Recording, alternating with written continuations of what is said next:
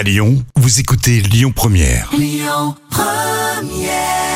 Ben Mazuet et Guillaume Poncelet, évidemment, sur Lyon Première, en vous souhaitant une bonne fin de matinée. Allez, on continue avec l'instant culture pour épater vos collègues avec Professeur Jam. Ouais, super.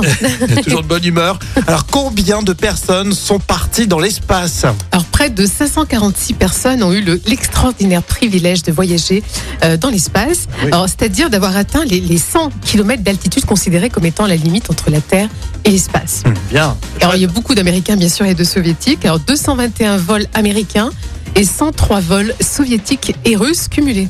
Bravo les Américains, ils gagnent. Et en, et en France, c'est Jean-François Clairvoy qui comptabilise trois missions en navette, tandis que Thomas Pesquet, lui, a intégré la station euh, spatiale internationale deux reprises seulement. Ouais. Enfin, Quel- seulement.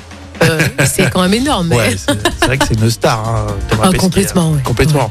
Alors que Jean-François Clairvoy, il n'a pas trop euh, communiqué sur les réseaux sociaux à l'époque. hein. Non, c'est sûr, parce qu'il n'y en avait pas.